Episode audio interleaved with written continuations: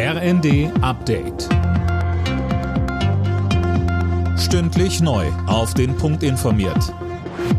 Ich bin Nanju Kuhlmann. Guten Tag. Das umstrittene Werbeverbot für Abtreibungen wird gestrichen. Der Bundestag hat für einen entsprechenden Antrag der Ampelfraktionen gestimmt. Bislang drohen Ärzten Strafen, wenn sie beispielsweise im Internet über die verschiedenen Methoden informieren. Die Union hat gegen die Neuregelung gestimmt. Die Vorsitzende des Rechtsausschusses Elisabeth Winkelmeier-Becker sagte, mit der kompletten Streichung von 219a ermöglichen wir auch proaktive Werbung im Internet oder auch möglicherweise in Zeitschriften.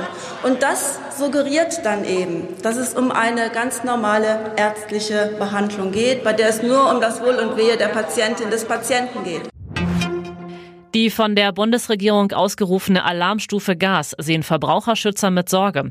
Der Verbraucherzentrale Bundesverband rechnet damit, dass die Preise durch die Maßnahme weiter steigen und fordert mehr Unterstützung für die Bürgerinnen und Bürger.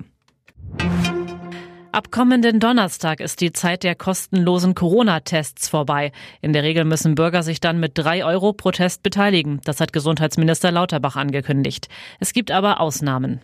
Besonders geschützt werden vulnerable Gruppen, Kinder bis fünf Jahre, Schwangere im ersten Trimester, Krankenhaus- und Pflegeheimbesucher, Haushaltsangehörige von Infizierten, Bewohner von Einrichtungen der Eingliederungshilfe, und diejenigen, die sich nicht impfen lassen können. Sie bekommen weiter die kostenlosen Tests. Bei den Aufräumarbeiten nach dem Hurricane Festival in Schesel ist ein Security-Mitarbeiter versehentlich auf dem Müll gelandet.